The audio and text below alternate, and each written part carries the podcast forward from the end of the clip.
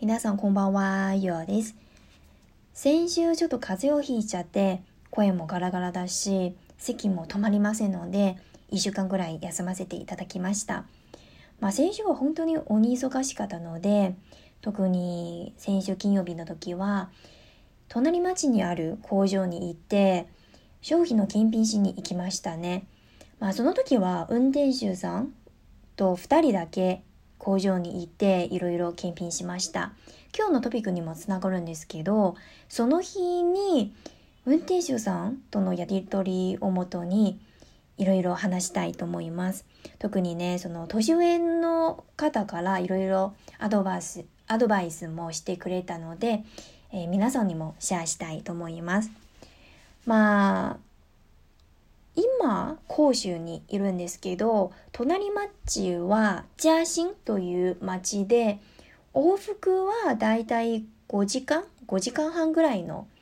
えー、道のりなんですけど、まあ、運転手さん2人は本当に2人ともつまらないので、いろいろ話しました。まあ、まず1つ目のライフハックとしては、末端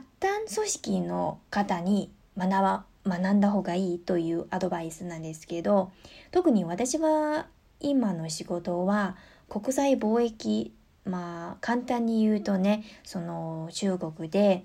生産したものを他の国に売るという仕事なんですけどその時は一番重要なのはやっぱり記事に関する知識ですよね。えー、例えばこの記事はどんな成分ですかとかあとこの生地の特徴他のメーカーの生地よりはどんな特徴があるとかあと値段とかうんなんかその張りがあるかどうかとかいろいろ細かいところがあるのでその記事に関する知識はやっぱり末端組織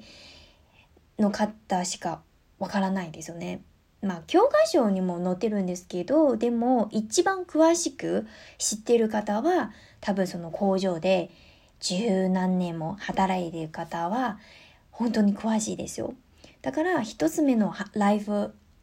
ハックとしては、また組織の方にいろいろ学んだ方がいいという、えー、アドバイスなんですけど、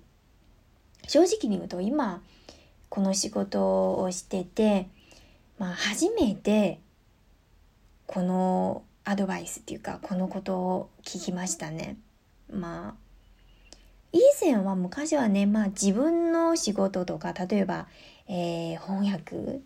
とか、あとお客様とのやり取りを一番重要ですよとか思い込んでて、でも、やっぱり自分の、なんていうか、長所としてとか自分のプロ性とか専門性を示したいならいろんなことを知った方がいいですよね。かじってもいいですけど、でも例えばさっき話したんですけど、記事に関する知識とか、あと、うん、放送とか、あとなんだっけいろいろ提案とか、何でも知った方がまあ、今私の仕事に役に立っていると思います。えー、これは一つ目のライフハイクアドバイスなんですけど二つ目のアドバイスはやっぱり今の仕事に対する何をもって求めている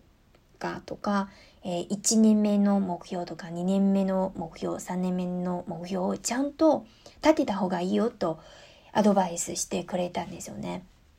やっぱりその運転手さんは年上の方だし、あとキャリアも豊富な方なので、その運転手さんは自分も、え、何度も、えー、起業したし、まあ、失敗したんですけど、でもやっぱり私よりはね、いろいろなことを経験したので、だからね、なんかその、アドバイスしてくれたことに対してはすごく感謝しますね。二つ目は、まあ、やっぱり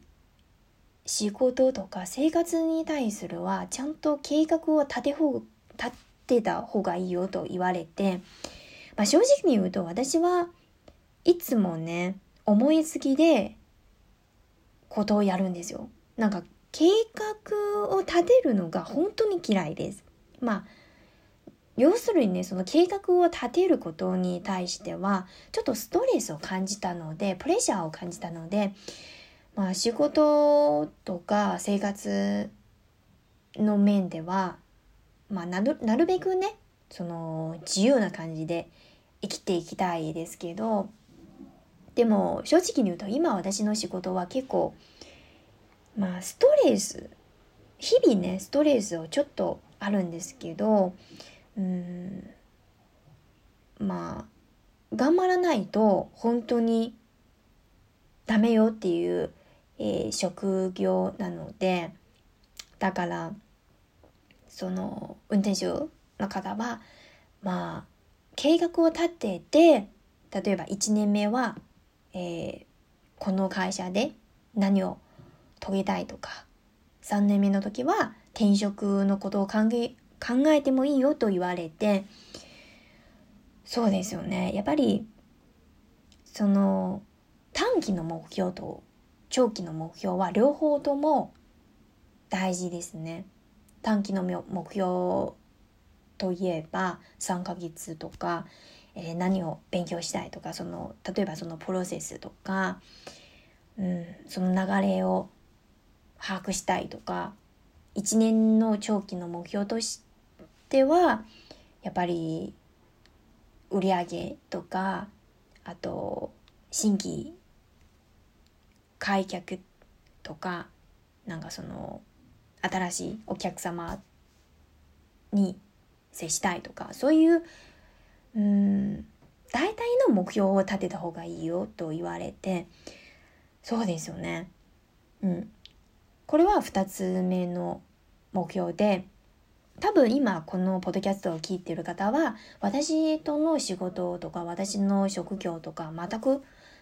違うと思いますけどでももしその皆さんの職業とか皆さんの生活に役に立ったらすごく嬉しいですね。うん、これは2つ目の、えー、ことなんですけどあと3つ目は私はすごく同感しますので私も今までねずっとこのことを信じてるので要するにね期待しない方がいいというアドバイスなんですけどさっきも話したんですけど今私の仕事は結構ストレスとかまあ日々ねそのプレッシャーとかあと何だっけ結構テンポが速い仕事なのでうん全ては予定通りにいかない場合がめっちゃ多いのでだからそのストレスに耐える能力はめっちゃ大事ですよね。うん、だからもし今日私はこれを遂げたいとかこんな売り上げを遂げたいとかあと今月はこの目標に達したいとかそういう期待しすぎると逆にねなんかプレッシャーを感じるのでまあ仕事だけではなくて本当に生活の面とかあと人生の中でやっぱり期待しない方がいいと思います。まあ私は、えー、友達も結構今仕事のことで悩んでるので私はいつも彼女と私自分にも言い聞かせるのは期待しないと失望しないですよね落ち込まないという一言なんですけどほどほどあこの感じでいいとかそれくらいの気持ちでやればいいじゃないですか。うん、これはもしやっぱり私はすごくネガティブな人なのでいつも最悪の、えー、ことを考えてシナリオを考えたのでだから期待しすぎるといや頭がいっぱいいっぱいになって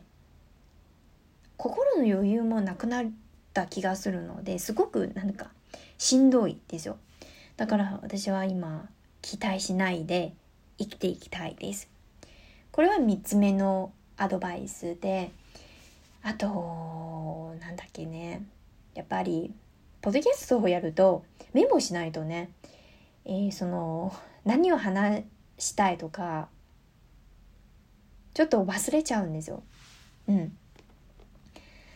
うん、大体こんな感じですよね。この3つのアドバイスは、もし皆さんに役に立ったらすごく嬉しいです。うん、あと、皆さん気づいたんでしょうか？私は今日はマイクなしで収録してるので、多分聞き苦しいところがあったら申し訳ないですね。え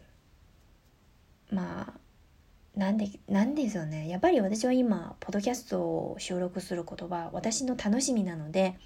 えー、まあ、言い換えれば、ちょっとストレスの発散のことにもなるし、うん、好きですよね。でも、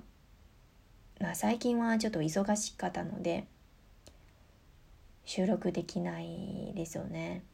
まあ、ブログの方もちょっとコツコツやりたいですけどまあ明日はゴールデンウィークに入るので皆さんは今年のゴールデンウィークにどこに、えー、旅行する予定ですか、まあ、どこにいても結構なんか観光客が多いようですよね。私はあさって30日、えー、今週の日曜日の時は、えー、隣の町にいて、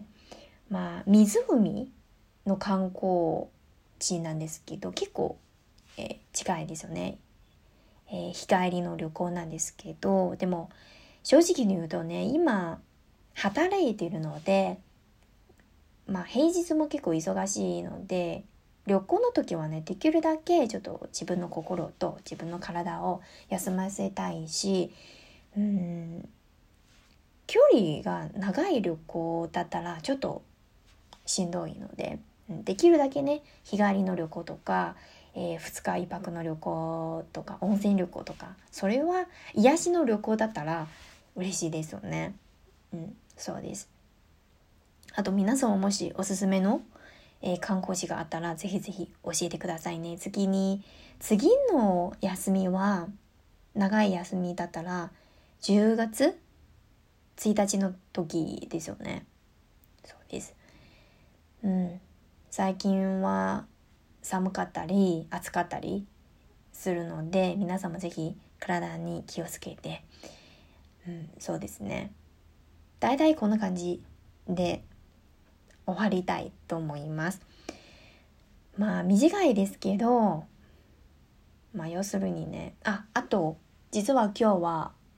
金曜日でなんか会社の集まり会があってやっぱりゴールデンウィークの前にちょっと集まり会を開いて会社何十人かな？7?80 人ぐらい一緒に集まり会パーティーをやったんですよ。えー、夜9時半ぐらい終わったので今なんか自分の癒し時間を楽しんでるんですけどまあ雰囲気は好きですけどやっぱりみんな食べたりとかいろいろ世間話をしたりあと歌うたりとかそういうこともあるんですけどでも一つだけねちょっと嫌いとかちょっとあんまり良くないと思ったのはやっぱりその合コンみたいな感じになっちゃったんですよね。えー、うちの会社の集まり会うちの会社のパーティーですけどでもボス上司の方は他の会社の、えー、方もまあなんか招待したのでそうするとねなんか合コンみたい。特にね年上の方上司たちとかあと結婚した同僚たちはみんなはなんかなんていうかね独身の女の子と独身の、えー、男の子はみんな友達申請しなさいとかそういうことを言われて結何て言うか違和感を感じたんですよね。まあ合コンは一つなんか友達を知る手段としては全然 OK ですけどでも他人に無理やりに友達になりなさいとかそういうことを言われたら本当に嫌ですよね。もうまあ大人の世界は本当に複雑でなんか特に私は変な人変な性格なので無理やりに何をやりなさいと言われたら私は本当に嫌ですね。うん。そうです。今日は大体こんな感じですね。うん。もし皆さんは話したいトピックとか聞きたい、えー、話があったらぜひ教えてください。じゃあもうすぐ夜11時になるので今日のおしゃべりコーナーはここまでで最後までお付き合いいただきましてありがとうございました。また来週でお疲れ様でした。おやすみなさい。